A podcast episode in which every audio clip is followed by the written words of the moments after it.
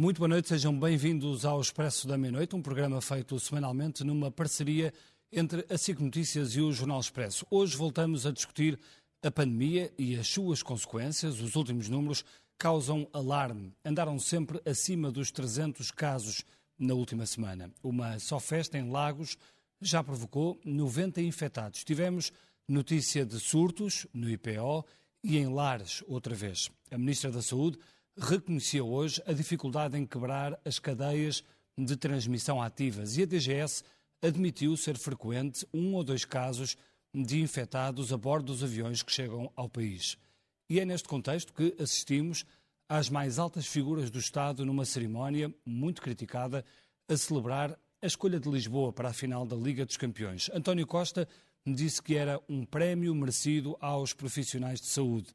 A frase caiu mal e muitos questionam os benefícios desta escolha, numa altura em que é notícia que 17 países europeus estão a proibir ou a limitar a entrada de portugueses devido à Covid-19.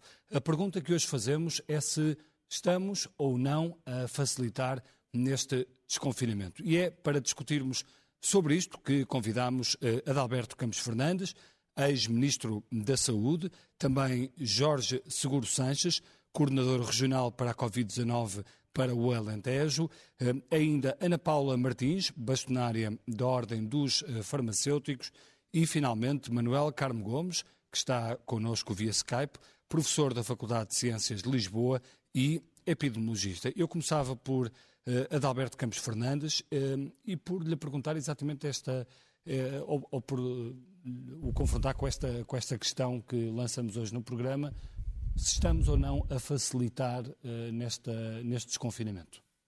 Muito boa noite a todos. E perante, e perante os números que estamos, estamos a recolher todos os dias. Muito boa noite. Eu creio que nós estamos num momento em que, mais do que nunca, é importante que todos, aqueles que intervimos no espaço público, sejam dirigentes, sejam políticos, sejam, enfim, jornalistas, eh, tenham uma grande preocupação com uma cultura de bom senso e, se quiser, com uma cultura também de controle das emoções e de nervos de aço, como eu muitas vezes refiro.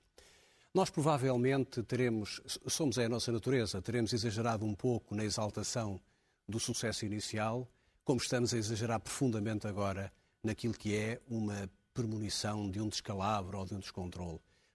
Na minha opinião, nem a parte inicial foi o estrondoso sucesso que nós afirmámos, foi bom, porque nós conseguimos atingir o objetivo principal que era achatar a curva e defender o Serviço Nacional de Saúde. Esse objetivo foi atingido, mas todos sabíamos que o vírus não se tinha ido embora e que a memória imunogénica, o registro imunogénico do, dos portugueses não tinha de repente eh, feito, eh, se transformado e tinha eh, capacitado de lutar contra o vírus. Portanto, o vírus continua na comunidade. Lembro-me que quem proferiu mais, ou quem referiu mais essa exaltação foi, por exemplo, Marcelo Rebelo de Sousa, que se referiu até ao milagre. Acha que não houve um milagre, portanto?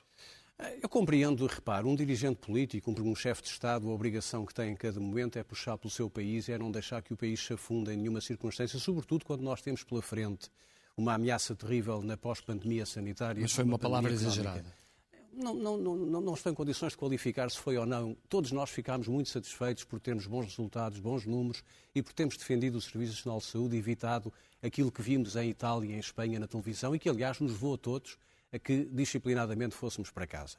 Tomada a decisão de desconfinar, toda a gente sabia que o desconfinamento está associado a um risco, porque o vírus existe na comunidade, ele precisa de pessoas, precisa de passar de pessoa para pessoa para se perpetuar. Ora, o que nós temos que fazer e o que é importante que seja feito é que, para salvar o país, para evitar o descalabro da economia, para evitar uma crise de emprego insuportável, temos que fazer as coisas com muito bom senso, com um enorme sentido de responsabilidade e eu diria que cada um de nós tem que entrar num registro de que há um trade-off entre a liberdade de conquista e a responsabilidade que tem que meter nessa conquista de liberdade. E depois também é verdade que as autoridades, nós todos, e quem tem responsabilidades políticas e, e, as autoridades de saúde, têm que continuar a fazer um trabalho que neste momento é um trabalho de terreno. Já não é estatística, já não são os modelos, já não são as reuniões para discutir grandes projeções de natureza matemática, é o terreno. O terreno é essencial ser trabalhado, é um, é um esforço enorme que deve envolver não só as autoridades de saúde, mas também as autarquias e cada um dos cidadãos. Deixe-me só concluir com uma nota. Da mesma maneira que nós não devemos entrar na ideia de que a primeira fase foi uma fase de sucesso porque os portugueses são únicos no mundo, ou tinham uma biologia única no mundo que não tinham. Também não devemos agora culpar ou crucificar as pessoas porque têm um comportamento, enfim, mais, eh, mais livre, porque procuram compensar aquele, aquele tempo que tiveram de confinamento. Pedagogia, ter sempre presente, olha para o que eu faço, não olhes para o que eu digo e perceber que a abertura do comércio, a abertura da, indústria, a atividade económica, até o turismo, são essenciais para a nossa economia.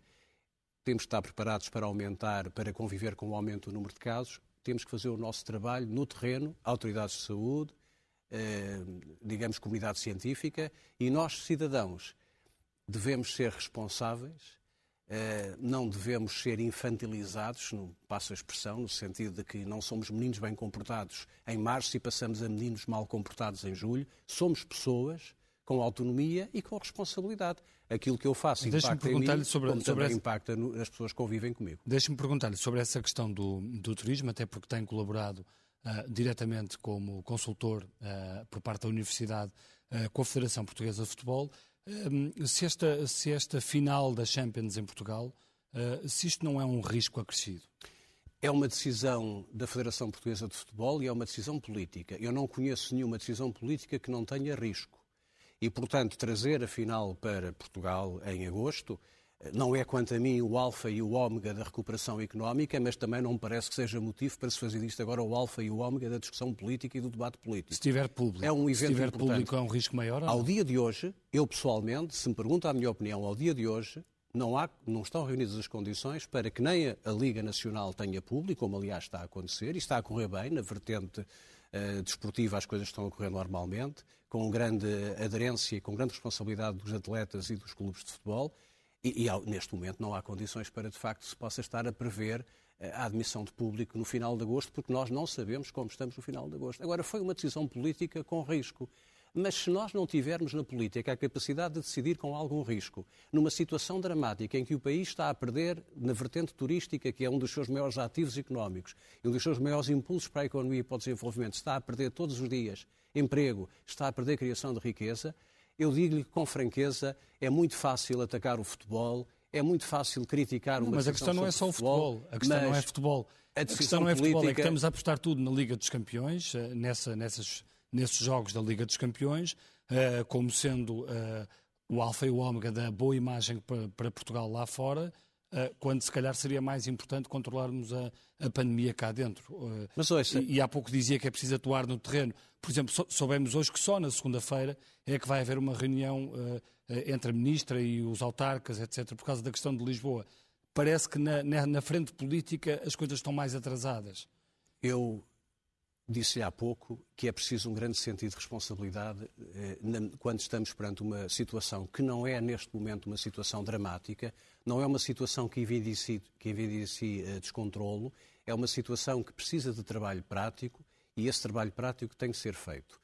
Agora, eh, estávamos a falar de futebol. Uh, Deixe-me fazer aqui um pouco uma analogia metafórica com o futebol. Nós não podemos estar sempre à espera de apostar tudo na falha dos outros. Na falha, às vezes no, no, na política isso acontece muito. Estamos a falar de prioridades. Apostar tudo. Estamos a prioridade a é esta. A prioridade é dar ao país condições de segurança, de saúde pública exigentes é relançar a economia mas, nas suas mas, múltiplas por exemplo, no aeroporto, no aeroporto não há sequer meios capazes, por exemplo, para uh, testar as pessoas que chegam, para ver se as pessoas estão ou não estão infectadas. Há apenas uma medição de temperatura. Então tem que uh, Imagine isso em agosto oh, oh, com, então, desculpe, com milhares, de turistas. Agora, repare, nós estamos muito, tem que haver, mas não há. muito focados não nesta há. ideia de que 17 Esta países, questão já se fala disto há não sei quanto tempo. 17 países europeus teriam ou estão a criar dificuldades à circulação de portugueses. E vimos há pouco, uma, que eu gostei muito de, de, de, ouvir, uma professora de Direito Europeu, que esteve aqui convidada na sessão anterior, a dizer uma coisa que é óbvia. Qual é o critério europeu para a definição de risco entre os países? Talvez seja bom, até porque há um Conselho Europeu no próximo, no próximo dia 23, que rapidamente a Europa se organize sobre qual é o critério para que não entrem em jogo outros fatores que não sejam fatores que não são de saúde pública. Vamos alargar o, o debate, até porque falava há pouco sobre a questão do, do, terreno, é a altura do terreno. Essa tem sido uma preocupação do, do Jorge Seguro Sanches, uh, que está responsável pela, por toda a área do, do Alentejo. Uh, e, de facto, olhamos para o Alentejo e o Alentejo tem tido bons resultados no combate à pandemia. Há algumas explicações, nomeadamente uh, no território, na, na, pouca gente que vive no território. como, é que, como é que tem feito esse, esse combate? Quais é que têm sido as suas preocupações? Boa noite e obrigado pelo, pelo convite. eu penso que, acima de tudo, o Alentejo tem uma grande vantagem face ao resto do país, que tem muito a ver com o distanciamento social. Nós estamos a falar de uma população que ronda os 470 mil habitantes e é a região do país precisamente com maior dimensão. E, portanto, desse ponto de vista, eh, à partida, as condições são melhores para haver distanciamento social. Mas, de qualquer forma, eu quero dizer o seguinte: eu penso que aquilo que eu encontrei no Alentejo é um, uma atitude por parte dos cidadãos de uma grande responsabilidade, uma área de saúde pública extraordinariamente bem organizada e motivada, com poucas pessoas. É verdade que é sempre o problema que temos no, no Alentejo e, em regra, no interior do país. Com um trabalho que tem poucas sido feito pessoas, uh, nos, está, está a falar na, área, na área da saúde pública. Na área da saúde pública. Porque, ao contrário daquilo, e, e entrando um pouco pelo que há pouco se referiu e a comparação com outros países, em Portugal, o grande desafio que os profissionais de saúde encontraram, uh, sem qualquer desprimor para quem está nos hospitais, foi muito trabalho preventivo que foi feito. Porque nós não encontramos as situações que vimos em Espanha, que vimos em Itália, que foi com os hospitais completamente cheios, a arrebentar pelas costuras, os médicos a ter de optar, de optar quem é que vivia e quem é que não vivia. Nós, em Portugal, atuámos na altura certa e evitámos essa situação. E eu acho que isso deve ser registado desse ponto de vista. Nós fizemos muito trabalho preventivo e por isso é que eu queria fazer aqui um sublinhado aos profissionais de saúde pública que conseguiram uh, fazer muito do levantamento, muito do rastreio e por essa forma foi possível, em muitas situações, identificar, prever, tratar e isolar as situações que tivemos. Por falar nesse trabalho preventivo, uh, o que se espera é que haja muita gente a ir agora para o Algarve e para o Alentejo nos próximos meses, meses de verão. Uh, esse trabalho, de que forma é que está a ser feito? Como é que está a preparar o Alentejo está preocupado, por exemplo, vemos agora em Lagos, uh, e, e, isso pode decorrer também de gente que, que foi para Lagos, para festas, etc. como é que está a preparar esse. É, eu penso que esta situação depende de cada um de nós. Nós eh, só conseguimos evitar a propagação do vírus através da nossa própria atitude, da atitude de cada um de nós como cidadão. E desse ponto de vista, eu queria fazer também dizer que a comunicação social fez um trabalho extraordinário em Portugal que permitiu que os bons exemplos, que as boas práticas que foram partilhadas pela Direção-Geral de Saúde e pelas autoridades de saúde, não chega. E por isso é que... vai a um restaurante no Alentejo e, e, se calhar encontra uh, as pessoas sentadas ao lado umas das outras. Não há o distanciamento uh, que é imposto. Reconheço que, uh, reconheço que os portugueses são extraordinários, são mesmo muito bons quando as dificuldades são muito grandes. Quando as dificuldades não tão, são tão grandes, por vezes os portugueses têm tendência a aligerar as preocupações. E eu penso que esse trabalho é preciso continuar a ser feito. E isso está a acontecer neste Para continuar a ser feito. Eu, no, caso, eu, no caso do Alentejo, eu faço, em regra, uh, duas reuniões por semana em que junto as autoridades de saúde e as forças de segurança, precisamente para tentar continuarmos a fazer o trabalho pedagógico de lembrar às pessoas que é preciso continuarmos com o distanciamento social, que é preciso que estas questões não sejam esquecidas no dia a dia. Porque é muito fácil que nós eh, tentemos voltar o mais possível àquilo que era a nossa vida normal até fevereiro, março. A partir daí, eh, aconteceu-nos algo que era completamente inesperado, que é a forma como nós tivemos de enfrentar esta pandemia. E as pessoas precisam de não esquecer estes hábitos, porque eh, esta, esta situação, para nós podermos voltar à, do ponto de vista social, do ponto de vista económico, à vida que tínhamos, nós precisamos ter todos aqueles cuidados, que são aqueles cuidados que são recomendados pelas autoridades de saúde. Está preparado para um aumento de casos no Alentejo? Eu penso que tenho de estar preparado para isso e quero lhe dizer, eu não eu acho que essa situação. Aliás, ele está, ele está a aumentar. Está a aumentar. Nós já tivemos um, números mais baixos, mas eu penso que é um pouco generalizado. O que nós precisamos ter é, uh, parece-me a mim, nós precisamos ter os nossos hospitais, as nossas unidades de cuidados intensivos, com capacidade para tratar as situações que nos apareçam. E, ao mesmo tempo, conseguir que as pessoas tenham, do ponto de vista pedagógico, toda a informação para evitar haver contágios. Mas quando eles aconteçam, precisamos ter, precisamente, preparados o Serviço Nacional de Saúde, preparados camas de retaguarda, a, a possibilidade de toda uma infraestrutura que está à volta disto, que tem a ver com as instituições particulares de solidariedade social, com os serviços públicos, sejam capazes de dar uma resposta positiva a essa questão. Porque eu não tenho dúvidas nenhumas que elas vai acontecer. Como disse o seu professor Adalberto Campos Fernandes, nós temos uma situação no início que é eh, o vírus só se propaga porque nós o, propagamos. E, portanto, e com o nosso um movimento. Haverá sim, isso haverá. O que temos de estar é preparados para ser capazes de responder e não deixar que o nosso Serviço Nacional de Saúde entre em ruptura. Porque, eh, de outra forma qualquer, nós continuaríamos ou todos fechados em casa, com a economia parada, com a, a incapacidade dos, dos, estudantes voltarem às escolas, a incapacidade de voltarmos a ter uma vida mais normal possível, precisamente porque diríamos, bem, eh, temos de evitar o contacto. Não, temos de ter é todas as regras para que o contágio se possa continuar a existir. Muito bem. Uh, já que falou de hospitais, deixe-me perguntar aqui à Ana Paula Martins, porque lançou uh, recentemente o movimento SOS-SNS, que no fundo faz um apelo para tudo aquilo que é preciso resolver nos hospitais. O que, é que, o, o que é que falta fazer nos hospitais, sobretudo quando confrontados com esta, com esta, com esta pandemia? Boa noite e obrigado pelo convite. Uh, sim, o movimento foi lançado, não fui eu exclusivamente que o lancei, foi também o Bastonário da Ordem dos Médicos e, e, cidadãos e jovens, eh, enfim, profissionais e futuros profissionais. Uh, mas eu, eu, eu, para justificar este movimento SOS-SNS, Vou dar-lhe alguns números que eu acho que quem nos está a ouvir eh, precisa de recordar. Uh, o, o, SNS, que é uma joia da coroa para nós, uh, e felizmente que o tínhamos e felizmente que o temos, quando fomos apanhados, como todo o mundo foi, por uma situação absolutamente inesperada que ninguém imaginava ser possível. A primeira vez na história da humanidade em que confinámos pessoas sãs e não apenas pessoas doentes, como tinha acontecido no passado, e esta organização fantástica que é o SNS e os seus profissionais, é esse o milagre que eu penso que o Presidente da República se refere aos portugueses e aos profissionais, que são uma grande parte do SNS, realmente responderam, mas responderam também porque Uh, estrategicamente, uh, uh, toda a atividade assistencial, ou quase toda, a não ser a muita gente ficou para trás. Eu vou-lhe dar números provam a retoma que nós precisamos fazer não só na economia, como há bocado o Sr. Professor Adalberto Campos Fernandes acabou de dizer, mas também na saúde, porque uma sem a outra não vai, não vai conseguir acontecer. Ficaram para trás 540 mil consultas hospitalares, ficaram para trás 51 mil cirurgias, ficaram para trás 840 mil consultas nos cuidados de saúde primários, ficaram para trás, entre outros, 2.500 tratamentos oncológicos. Estes são alguns números que, eu, que são números oficiais do Ministério da Saúde e que falam por si. Então, eh, além da Covid e da reserva estratégica que precisamos ter e que já aqui foi mencionada, para poder responder e continuar a responder aos impactos da pandemia, que não se foi embora, eh, nós precisamos também de voltar a ter vida no resto, digamos, do mundo da saúde. O que é que isto quer dizer? E o reforço anunciado pelo Governo parece-lhe que, que é capaz para isso? Ou não? não não é capaz para isso. O reforço anunciado pelo Governo e o programa de estabilização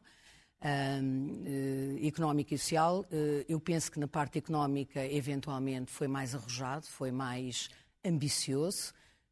enfim, nós precisamos recuperar a economia, as empresas, precisamos ajudar a banca, mas não poderíamos, não podíamos esquecer o Serviço Nacional de Saúde e o Sistema Nacional de Saúde. E deixe-me dizer-lhe uma coisa, eu não, enfim, 500 milhões de euros, nestes 500 milhões de euros que foram anunciados e, e cujo, enfim, mapa é sempre um bocadinho confuso, mas eu pergunto como é que nós, falámos há bocado uh, dos profissionais de saúde pública, que realmente têm sido uh, extraordinariamente importantes uh, neste processo todo e têm que continuar a ser importantes, eu pergunto só duas coisas. Com este orçamento e com a organização que nós hoje e com a liderança que nós hoje não temos, como é que nós vamos manter 29.046 uh, eh, contactos, uh, portanto, uh, pessoas que estamos a monitorizar, não é? Através destes, desta rede. com que recurso é que o fazemos? Com os 700 mil euros, 700 mil euros que estão previstos no orçamento.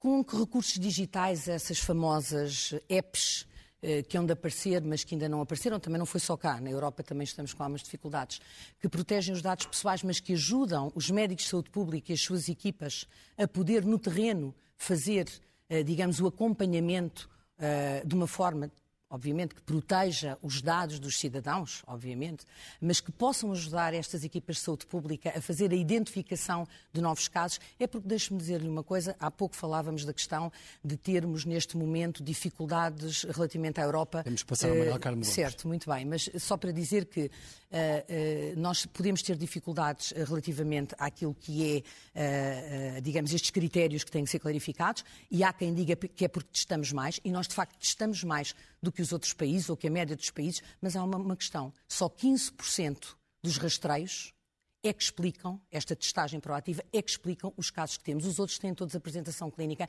e têm todos que ser monitorizados e seguidos. E, portanto, é assim, nós vamos precisar de mais recursos. Isto, claramente, não só para esta retoma que eu acabei de dizer. Já tem, mas para já tem a Champions, como disse António Costa, para, já, para os profissionais. É, é verdade, foi o, prémio, foi o prémio que nos prémio. deram. Foi o prémio que nos o que é que, o que é que lhe pareceu essa, essa declaração do Primeiro-Ministro?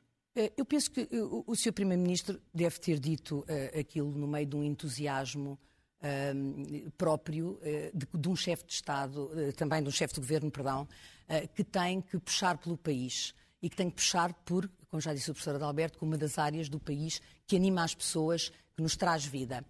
mas, naturalmente, que eu diria que não tem muito sentido aquilo que ele disse, porque em alguns países houve um prémio. Para os, não, houve, para, houve para outros prémios. Nós aqui levamos com a Liga, mas repare, nós não temos nada contra a Liga, não é? A questão é, nós precisamos ter recursos e se não houver recursos e não houver organização, porque não é só recursos financeiros, é preciso ter organização e liderança, uh, nós não vamos, vamos ter muita dificuldade, não é em responder à Liga, é em responder aos chutes que já temos hoje, que já temos hoje e está à vista.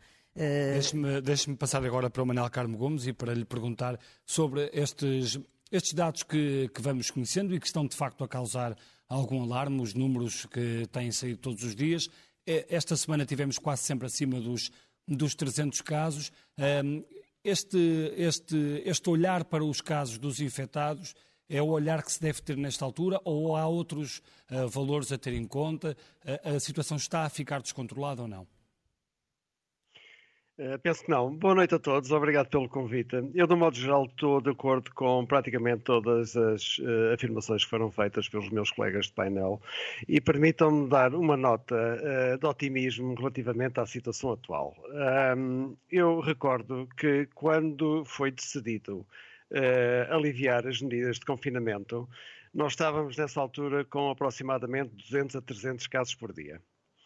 E nós sabíamos que o aliviar das medidas iria, na melhor das hipóteses, eh, manter este nível dos 200 a 300 casos por dia. Presentemente estamos, a uh, média dos últimos 10, 15 dias, com um pouco mais. Estamos na zona dos 315, 320 em média de casos por dia. Mas há uma coisa importante, é que estes casos que estamos a ter caracterizam-se do ponto de vista de idades, nomeadamente, uh, de forma diferente da situação que nós vivemos uh, muito má em março, abril.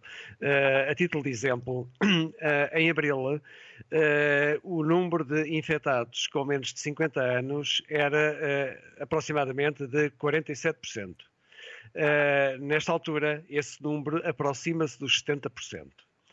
O número de infectados com mais de 70 anos em abril andava na zona dos 26%, que é um número muito elevado.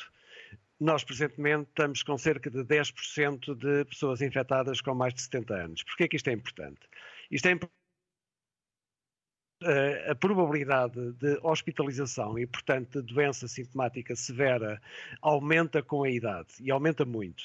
Eh, eu dou-vos algumas estimativas mas que vírus, nós mas temos o vírus feitas... também circula, circula mais ou não? Eh, há, há maior probabilidade de transmissão a pessoas de outras gerações aquilo a que nós chamamos a taxa de ataque do vírus, ou seja, a percentagem de pessoas de determinada idade que pode ser infectada, não varia muito com a idade. Por exemplo, eh, as crianças não têm menor probabilidade de ser infectadas do que os idosos. Agora, a sintomatologia é completamente diferente. Mas, portanto, em termos de probabilidade de ser infectado, não, não há diferenças significativas entre idades. A partir do momento em que as pessoas estão expostas, independentemente da sua idade, têm em termos comparativos, uma probabilidade de serem infectadas muito, muito semelhante. Uh, mas de, deixe-me dar uh, alguns Sim, números diga. sobre a probabilidade de hospitalização. Uh, a probabilidade de hospitalização é diferente entre homens e mulheres. as mulheres têm menor probabilidade de ter doença com sintomatologia suficientemente grave para ser hospitalizadas. Em menores de 50 anos, eh, aproximadamente 4% das mulheres eh, estima-se que possa ser hospitalizada, em termos de probabilidade, e os homens 6%. Ora, estes valores sobem Uh, duplicam, triplicam quando vamos para a zona dos 70, 79 anos de idade com 70, 79 anos de idade, por exemplo, as mulheres têm uma probabilidade de 24% de ser hospitalizadas e os homens 34%. Uh, portanto, uh, por aqui se vê a importância dos grupos etários que surgem entre os infectados. Portanto, é verdade Portanto, que nós que está, estamos o que está, nível... O que está a dizer é que o, o facto de haver uh, este número de casos que nos parece a muitos uh, um número uh, assinalável, mais de 300 por dia, uh, não deve ser tão valorizado, é isso? Eu penso que sim. E de resto, há alguns aspectos positivos nisto a que estamos a assistir. Mas antes de ir aos aspectos positivos, permitam-me que uh, vos faça lembrar que uh, o tempo de estadia em hospital dos doentes Covid é muito longo. Daí eh, nós estarmos a prestar muita atenção à percentagem de pessoas entre os infectados que são hospitalizados às suas idades e ao seu sexo. Eh, os tempos são muito elevados. Eh, eu digo-vos que a, a mediana de tempos de estadia em hospital ronda os nove dias em geral o que significa que mais de metade das pessoas estão mais de nove dias e se o doente tem, requer cuidados de, um, intensivos, a mediana anda por volta dos 16 dias, o que significa que mais de metade dos doentes estão mais de 16 dias. Portanto, eh, em termos de impacto sobre o nosso sistema de saúde, é crucial acompanhar os internamentos, as idades dos internados de pessoas que está hospitalizado. Deixe-me só fazer-lhe uma pergunta, deixe-me só fazer uma pergunta antes de alargar aqui o debate, uh, se é, uh, e é uma pergunta, uma dúvida que muita gente tem, que é relativamente aos testes, se estamos ou não a testar cada vez mais, uh, quando comparado com o resto da Europa, e se esses testes explicam o aparecimento destes novos casos. Evidentemente que sim. Se bem que a percentagem de casos entre os testados não tenha aumentado tem-se mantido aproximadamente estável. Uh, a esse propósito, e a propósito dos comentários que foram feitos sobre países que uh, referiram o número de casos em Portugal vis-à-vis esses próprios países, eu chamo a atenção para o facto que esses países testam bastante menos que Portugal. Uh, eu tenho aqui uma lista muito rápida: República Checa, Finlândia, Eslováquia, Hungria, Grécia, são todos países que aparentemente vetaram a viagem de portugueses e a entrada de portugueses. Esses países testam metade ou um terço daquilo que Portugal testa. Portugal, neste momento, uh, tem aproximadamente 100, cento e picos uh, testes por milhão de habitantes. Esses países têm coisas na ordem dos 20, 30, 40 uh, por milhão. Portanto, estão muito abaixo de Portugal. É evidente que se Portugal testa mais, vai encontrar mais casos, isso é, é óbvio. Mas, na minha opinião, é preferível fazer isso a colocar a cabeça na areia como a avestruz muito e bem, fingir que não há casos já voltamos aí e perguntar exatamente sobre essa, esta questão do, dos testes que falava aqui Manuel Carmo Gomes. Uh, isto é um, é um pau de dois bicos, uh, a, a, questão da testagem, porque um, no fundo também mostra e provoca estas consequências. Temos países que, que, que nos barram a entrada. Uh, o que é, qual é que é a sua opinião sobre esta, eu, sobre esta questão da, da Eu respondo já, mas ia-lhe pedir que me concesse algum tempo para eu tentar passar uma mensagem que de alguma forma contribuísse para tranquilizar os portugueses, aliás, pegando na magnífica intervenção do professor Manuel Carmo Gomes. Nós estamos a ver todos os dias, às vezes pessoas até com responsabilidades técnicas e científicas, a comparar julho com março. Não podemos comparar julho com março. Nós em março tivemos uma reação coletiva, até muito fundamentada no medo e naquilo que víamos nas imagens eh, das televisões, e fomos todos para casa. Fizemos-lo bem, protegemos o Serviço Nacional de Saúde e protegemos a mortalidade que podia uh, ser agravada por uma disfunção ou, disrupção do SNS. Nós, hoje, temos a utilização corrente, em percentagem muito adequada, de barreiras físicas, a máscara. Temos hábitos de higiene pessoal, de lavagem de mãos interiorizados. Temos uma atitude de distanciamento que é apreciável. Hum, poderá haver aqui ou ali um caso, como foi esse Lagos, mas quer dizer, nós não podemos é estragar aquilo que é o comportamento dos portugueses responsável no seu conjunto, porque há alguém que faz uma festa em Lagos e que tem que ser responsabilizado por isso porque foi inconsciente.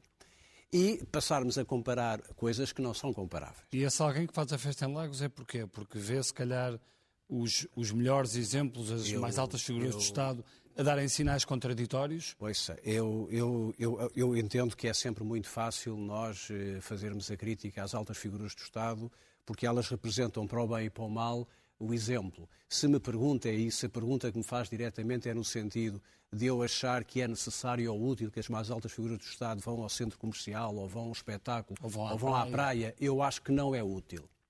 Mas não, mas não critico, porque eu percebo a posição. Mas acha que não é útil porque acha que Marcelo não devia Marcelo Rebelo de Sousa não devia ir à praia, António Costa não, não devia não, não quero fazer ir ao esse, restaurante. Não quero fazer esse tipo de, de apreciação, porque eu, eu, eu, entendo que a atitude dos dirigentes políticos, o chefe de Estado, o Primeiro-Ministro, é puxar pelo país. E eles procuram até de uma maneira correta, com, com, o comportamento individual exemplar, com o distanciamento, procuram dar sinais. Mas o problema é que os sinais são muitas vezes contraditórios. Pois, nós também fazemos dos sinais aquilo que nós quisermos fazer dos sinais. E, portanto, o que eu quero dizer aos portugueses é... Quando se diz que não pode haver touradas, quando se diz que uh, não pode haver determinadas coisas, mas depois há Uh, uh, a manifestação da CGTP. Oh, Bernardo, Há a possibilidade discutir, da festa do. Nós podemos discutir, eu queria, eu queria de facto levar a discussão para um aspecto mais positivo, mais de transmitir uma mensagem positiva. Não, mas a mensagem positiva mas posso é, dizer é bem-vinda, opinião pessoal, falar sobre A minha coisas. opinião pessoal, enquanto cidadão, eu acho que determinado tipos de eventos que, que ocorreram, até políticos, na Alameda,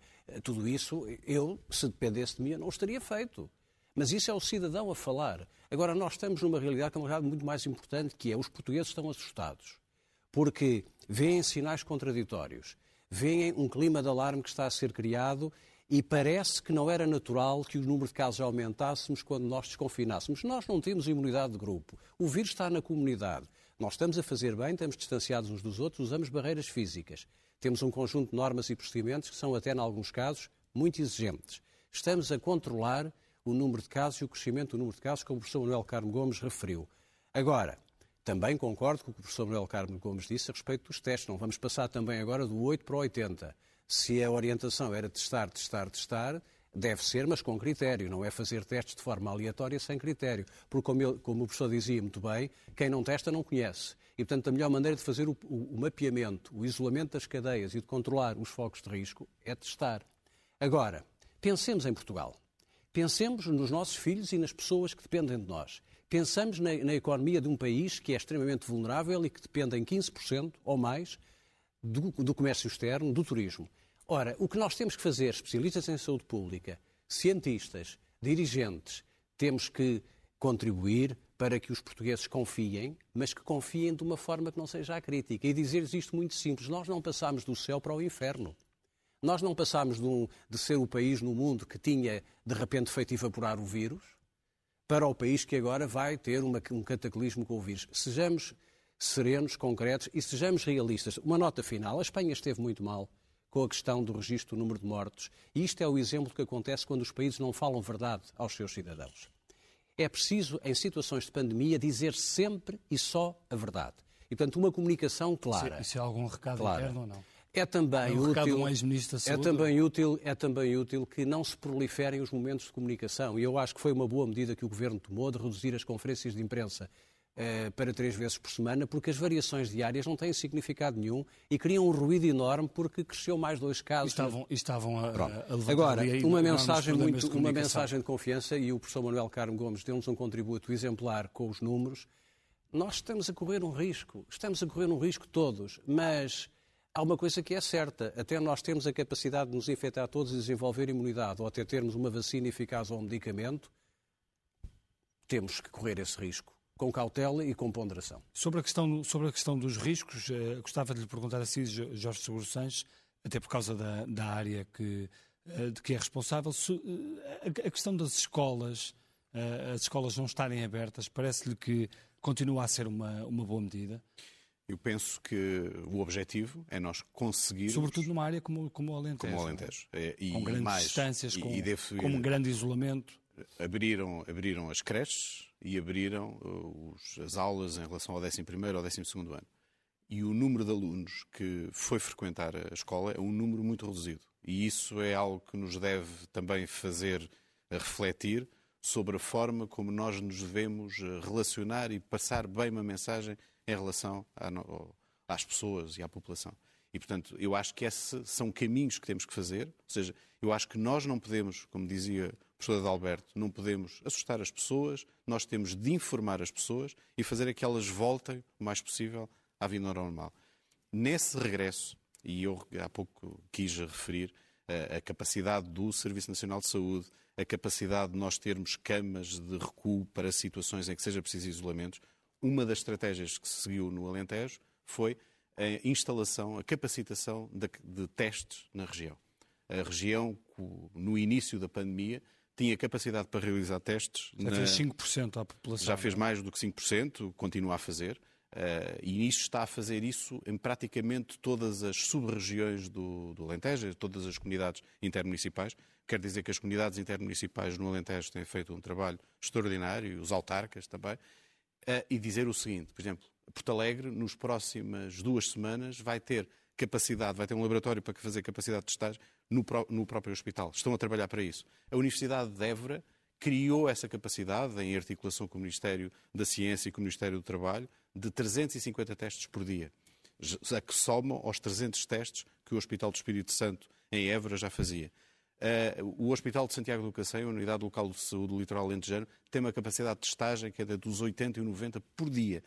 E isto vai permitir mais a capacidade com que se tem trabalhado na Universidade do Algarve, o Centro ABC, que a capacidade de testagem no Alentejo em situações de emergência é muito próximo das mil por dia. Deixe-me deixe Isto... perguntar-lhe sobre um caso, um caso concreto, que é o caso de Moura, onde eh, há uma comunidade cigana, um, e sobre uma, uma ideia do deputado André Ventura que defendeu o plano de confinamento para a população cigana.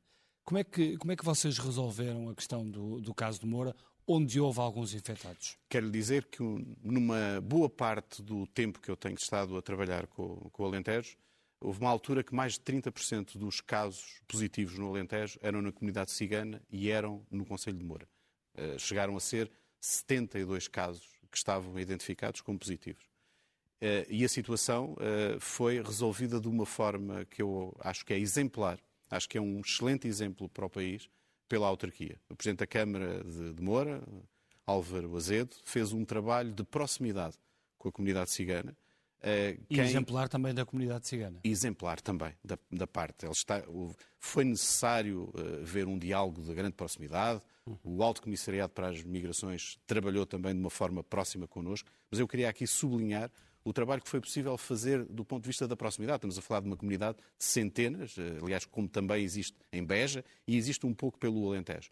E foi feito de uma forma inclusiva, porque esta é de facto uma doença em que ninguém pode ficar para trás. E, portanto, é preciso incluir as pessoas, é preciso envolvê-las. E ali conseguiu-se fazer isso. Eu quero lhe dizer que hoje em Moura há um caso positivo, não é um caso positivo da comunidade cigana, quer dizer que todas essas pessoas já estão curadas. Eh, fez-se isso de uma forma absolutamente pacífica, forma construtiva. Hoje o caso que existe é um caso de uma pessoa que foi de Lisboa e foi para Moura. Portanto, eh, conseguiu-se ultrapassar totalmente essa questão e, portanto, os casos que nós vamos tendo ao longo do, destas semanas na, na, região do Alentejo, hoje já são completamente diferentes. E, e quero dizer, há pouco falou-se na questão da, da, idade em que as pessoas uh, uh, só têm o vírus. No Alentejo, acima de tudo, tem andado pelos 30, 40 anos. Mas nós já estamos a ter também, e aliás é uma notícia de hoje, estamos a ter também ao nível de lares. E, e é isso que nós estamos a preparar, é a capacidade no Alentejo de, nestas situações de surtos que possam existir e que vão existir, não tenhamos dúvidas, porque de facto, como todos dizem, o vírus está aí, o vírus vai transmitir-se apesar de todos os cuidados, e nós temos de estar preparados é para ter um plano para responder a essa situação. Eu, antes de vir para aqui, hoje precisamente, tivemos uma reunião com a autarquia, com a Proteção Civil, com a Saúde Pública, onde estivemos a discutir o que é que vamos fazer nas próximas horas, precisamente para responder a esta situação. Muito bem. E é aí que está a capacidade de resposta dos serviços públicos, das instituições particulares de solidariedade social e de todas as pessoas para resolver esta questão. Não pode ser, eh, e dizer Deixa-me só passar aqui. A, a, questão, a questão, por exemplo, do futebol. A questão do futebol ou a questão das Champions ou tudo isso. Eu, eu acho que é uma questão que nós temos todos de saber. Nós estamos a poder voltar à nossa vida normal graças aos profissionais do Serviço Nacional de Saúde. A tudo. Mas o futebol é uma das partes. Mas não é apenas o futebol. A tudo isto. É porque essas pessoas, durante meses, estiveram na linha da frente, deram o seu melhor. É verdade que todos nós acharíamos que eles deviam ter mais condições. Começo por ser eu. A minha filha é profissional de saúde, está na linha da frente. Eu também acho isso. Mas quero lhe dizer o seguinte: quero lhe dizer que é graças a essas pessoas que nós estamos a conseguir fazer este progresso. Estamos a conseguir voltar ao normal, voltar a ter vida económica, porque é muito importante. Porque eu, eu quero viver num país onde daqui a umas semanas, para além do problema do vírus, não tenhamos o problema económico agravado. Nós temos de conseguir fazer isso com estes cuidados todos. E esse tem sido o objetivo do governo. Por isso é que o turismo é tão importante. Era importante antes da pandemia e continua a ser importante depois da Ana pandemia. Ana Paula Martins, a, questão do, do IPO foi uma das grandes preocupações esta, esta semana. Um, Surpreendeu a que, que, que, que, tivesse surgido aquele, aquele vírus no, no, no IPO? Face, face à falta de condições que tem, que tem referido, aos problemas que têm existido nos hospitais? Sim, vamos lá ver. O IPO é um hospital altamente especializado e que teve características diferentes, ou seja, não era um hospital tão sujeito uh, numa primeira, nesta primeira vaga à, à, Covid, como foi o Hospital de São João no Porto, o Hospital de Santa Maria, hospitais de referência. Um, e talvez até tenha sido, uh, dentro dos hospitais, uh, os IPOs tenham sido aqueles que tenham tido menos impacto durante esta, toda esta primeira fase. Não, não nos surpreende, pelas razões que já foram aqui invocadas, que tenha aparecido um surto. Um, e, e porque, por, por, razões muito óbvias, e quer dizer, basta haver um, um, um, doente, os doentes oncológicos ainda por cima são imunodeprimidos, uh, que tenha a infecção e que possa, enfim, ter passado, por mais cuidados, vamos lá ver, os profissionais de saúde são dos grupos de maior risco de transmissão, não é? Uh, e, portanto, não são só de, de, digamos, de aquisição da infecção, aliás, são depois de transmissão, da, aliás. A notícia da, da, morte do primeiro médico. Uh, e, e, eu ia exatamente, Bernardo, obrigado por falar nisso, eu ia exatamente referir a este, enfim, neste momento, uh, o pesar também pela, pela, morte do, do médico que ontem, no dia do médico, enfim, há coisas assim na vida, há coincidências destas, uh, uh, enfim, morreu ao serviço do Serviço Nacional de Saúde, no Hospital Corri Cabral, e também, obviamente, interessar à família, uh, digamos, este lamento, mas, mas para dizer que, vamos lá ver, eu, o IPO fez aquilo que um hospital, os hospitais estão preparados para, para acudir a estes surtos, fez aquilo que tinha que fazer, como, enfim, Uh, os lares têm feito aquilo que, que, têm que fazer, como as instituições particulares, uh, como, perdão, como a Rede Nacional de Cuidados Continuados têm feito aquilo que têm para fazer. Claro que uns com mais condições que outros, é verdade, mas eu aqui, e apesar de eu estar muito de acordo com muita coisa que tem sido dita hoje uh, pelos meus companheiros de, de, painel e pelo seu professor que está, que está do outro lado, eu, eu, eu, eu aqui há, há, talvez aqui uma tónica que eu tenho uma posição um pouco diferente. Ou seja, eu acho que nós devemos ser, uh, digamos, positivos, construtivos. Acho que devemos dar confiança aos portugueses, mas acho que devemos ser realistas. E ao contrário do que algumas coisas têm sido ditas hoje aqui neste painel, eu acho que nós devemos estar preocupados sim. Não é estar alarmados. Eu penso que as pessoas que nos estão a ouvir, os portugueses e as portuguesas lá em casa, estão uh, assustados, como já foi dito, com algumas coisas, estão assustados de perder o emprego, muitos deles que já perderam, outros que poderão vir a perder, estão assustados pela fragilidade, uh, estão assustados porque, como dizia o professor Adalberto, isto agora é um combate de terreno, não é um combate para treinadores de bancada, usando a coisa do futebol porque nós uh, observamos, nós temos populações que são mais fragilizadas, podem, podem ser os mais jovens agora a adquirir a infecção, não são os únicos, mas podem ser os mais jovens, mas isso não nos pode deixar descansados. Ou seja, é melhor do que serem os mais velhos, têm mais risco de morrer, mas não nos pode deixar descansados. Porquê? Porque de onde é que vêm estes mais jovens? Quem são estes mais jovens? Vêm de populações mais frágeis sob o ponto de vista socioeconómico. Vêm de eh, conselhos Amadora, Loures, Lisboa, Odivelas e Sintra. E só quem não vai de manhã para as plataformas do comboio da linha de Sintra e vê como, é, como as pessoas enfim, são transportadas, é que pode ficar muito descansado, eh, digamos, apesar do surto, dos surtos serem expectáveis, eu, eu, não discordo dessa matéria, mas o que digo é que nós temos que ser realistas. E para ser realistas, como dizia há pouco uh, o, o, o, o setor, temos que estar preparados, como, como, referiu inclusive na zona de que é responsável que é o Alentejo. E estar preparados é, é, é, depois de tudo o que já aprendemos em março, que não estávamos preparados e tivemos de nos preparar à pressa, e que, enfim, correu bem, eh, agora já sabemos como estar preparados. E, portanto, não podemos, desculpe, enfim, a expressão que vou usar agora um bocadinho mais marítima, não podemos navegar à vista. nós temos que ter recursos. Eu vou voltar a insistir nisto. Os profissionais de saúde ficam muito honrados com todos os aplausos, com todas as, as, as, medalhas que lhes dão, com tudo isso. Mas os profissionais de saúde, aquilo que precisam é de ter condições para trabalhar, não é só nos hospitais, é nos hospitais. Nós vamos reforçar a medicina intensiva e muito bem, mas nós não precisamos só de reforçar a medicina intensiva, e por isso é que eu disse que era insuficiente, mas não quero discutir o orçamento, sinceramente que não. Mas porque nós precisamos de reforçar as equipas de cuidados eh, de, de, de, saúde primários. E repara uma coisa, nós temos 700 mil portugueses, nós temos 700 mil portugueses sem médico de família e sem equipa de saúde familiar. E andamos há 20 anos há 20 anos para concretizar uma reforma. Portanto, também apanha aqui o mandato do, do ex-ministro da Saúde. Apanha, apanha, com certeza que apanha, e não só do ex-ministro da Saúde, apanha de muitos ex-ministros da Saúde. Sim. Que seguramente. Tá bem, mas só temos um aqui na tá só bem, temos mas, um aqui Mas está bem, porque agora está aqui de serviço. Mas deixe-me dizer-lhe, mas que seguramente quiseram quando lá estiveram, e eu acredito profundamente nisto, quiseram quando lá estiveram fazer aquilo. Na altura da Alberto Campos Fernandes, era, somos todos centeno, era... era a frase, a frase não, mas, mas, mas deixe-me só dizer-lhe uma coisa, pronto, para não desviar agora, eh, porque Exato, somos agora... todos centena, até fiquei atrapalhada, mas isto só para dizer, mas isto só para dizer, mas também, disse, mas também disse somos todos SNS, não é? Portanto, não disse pois só somos todos centena. Diga, diga, diga, diga. eu tenho, eu tenho, tenho desculpe interrompê-la, mas não é em defesa da honra. Uh, uh, gosto muito da, pessoalmente da professora Ana Paula Martins, tenho um enorme respeito por ela e por aquilo como ela exerceu os seus mandatos enquanto bastonária da Ordem dos Farmacêuticos é verdade que ainda faltam 700 mil portugueses eh, que não têm equipa de saúde familiar, mas o avanço nos últimos anos foi muito, foi foi muito significativo. Eh, quanto à questão, eh, deixe-me só que eu queria dar aqui eu uma queria ouvir ainda o do, do, Dr. Manuel Carmo Gomes. Eu, eu só queria ter uma nota, uma nota final. Não, mas ainda vai ter uma, uma nota final. Deixe-me só falar com, com o Dr. Manuel Carmo Gomes uh, para lhe perguntar sobre uh, esta, esta questão do, da, da pandemia. Uh, eu gostava que, que, nos, que nos explicasse, se, se conseguir, Ouvimos falar muito da questão do Planalto. Eh, nós em que, fase é que estamos neste momento da, da pandemia se é de esperar ou não um, um, terceiro surto? Hoje a Organização Mundial de Saúde fez uh, declarações muito assertivas sobre os perigos que ainda, que ainda, ainda podem estar uh, para vir. Uh, em, em que fase é que estamos?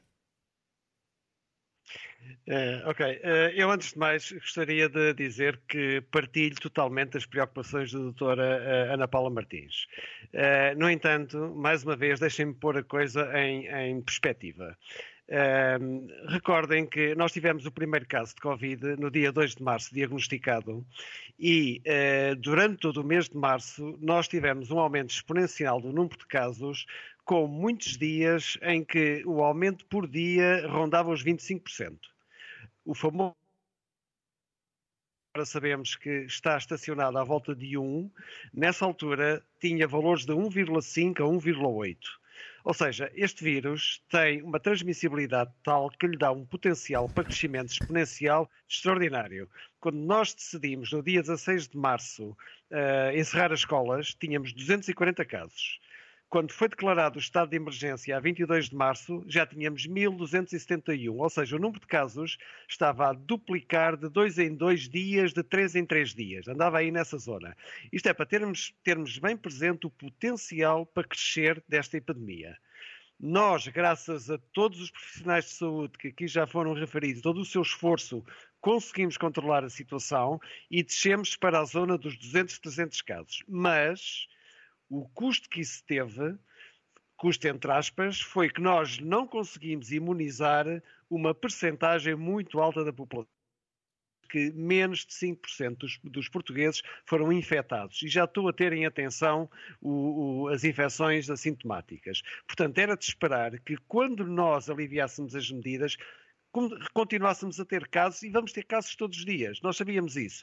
Só que há aqui duas situações que temos que distinguir uma situação que é esta que estamos agora a viver, e para ir agora direito à, à, pergunta do Bernardo, que é aquela em que nós temos um número de casos diário que não aumenta exponencialmente. Isto é, nós todos os dias temos casos, existe um certo ruído em torno da média, mas temos a situação de uma, de uma forma que eu considero controlada quando se tem em atenção que este vírus tem um potencial extraordinário para crescer exponencialmente. O que é que não seria uma situação controlada? Não será uma situação controlada no dia em que nós começarmos a assistir a um aumento exponencial dos casos, e nós já sabemos muito bem o que é que isso significa. E acha que em Lisboa março, não há esse risco, por exemplo, na região de Lisboa? Acho, acho, acho, que em Lisboa não estamos a viver isso. Repare, Lisboa é uma região que foi extremamente poupada durante Quando os digo meses Lisboa, diga região, não é? Desculpe. Sim, a, regi a região de Lisboa-Valtejo. Uh, se se recorda, uh, a região do Norte na, zona, na, na altura pior, eh, entre a segunda metade de março e a primeira semana de abril, nós tínhamos no norte 400 a 500 casos por dia. Uh, depois uh, a situação foi controlada e desceu para, para, a zona dos menos de 50 casos por dia, que é o que estamos a ter agora. Mas tínhamos, durante muitos dias, tivemos 400 a 500 casos por dia. Nessa altura, em Lisboa, Lisboa-Valtejo, nós tínhamos aproximadamente 120 a 180. Portanto, Lisboa-Valtejo foi muito poupada durante grande parte da epidemia. É natural que, com o alívio das medidas, se reúnam uma série de condições que levam à transmissão da doença e que nós tivéssemos um recrudescimento que foi maior em Lisboa. E há perigos agora, e há perigos neste momento para, o, para, as regiões do Alentejo e do Algarve, para onde se espera que a população uh, vá durante uh, os próximos meses? Eu, eu, penso que é uma preocupação. É, é uma preocupação. A, a, densidade populacional no Algarve vai aumentar. Há uma coisa boa uh, uh, nisto tudo que eu gostava de referir, até para ajudar Já a pôr em perspectiva o que, é, o que, é, que é o. Ah, ok, pronto. Vamos lá ver.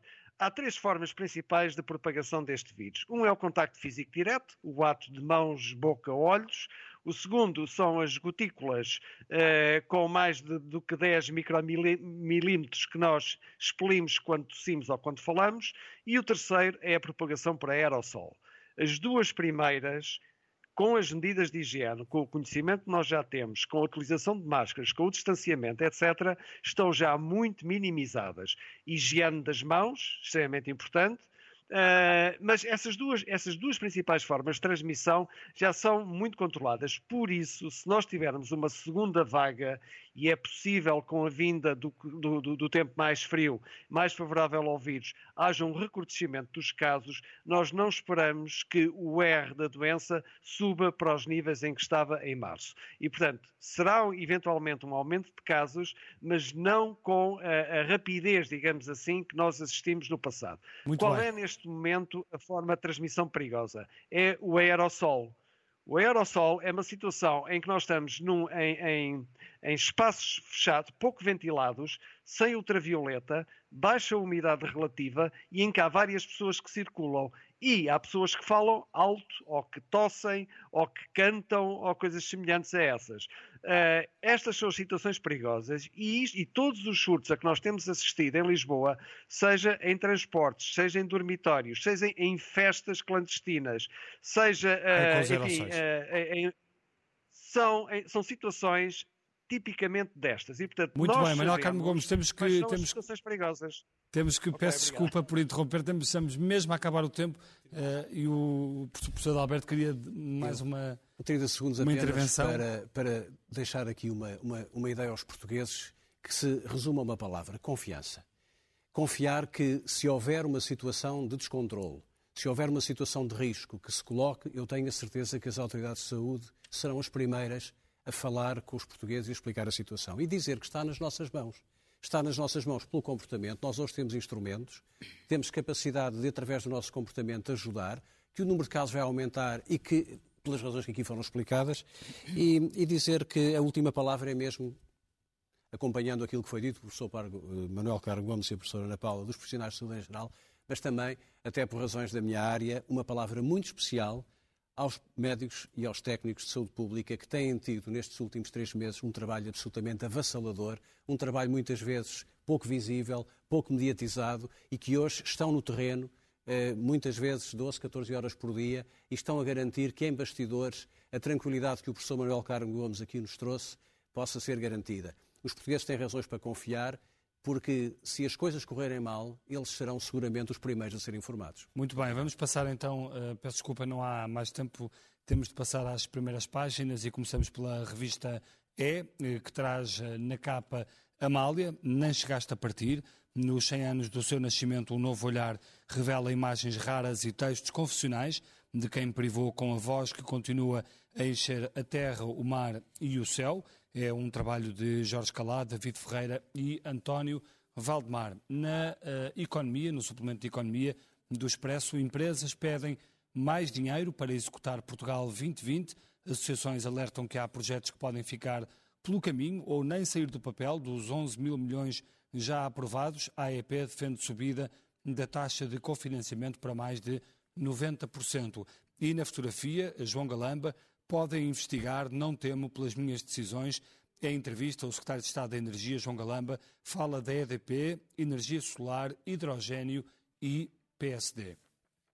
No caderno principal do Expresso, Norte quer travar injeção de dinheiro público na TAP, é a manchete. A Associação Comercial do Porto recorre à previdência cautelar para suspender a injeção de 1,2 mil milhões e contesta alegados privilégios dados a Lisboa.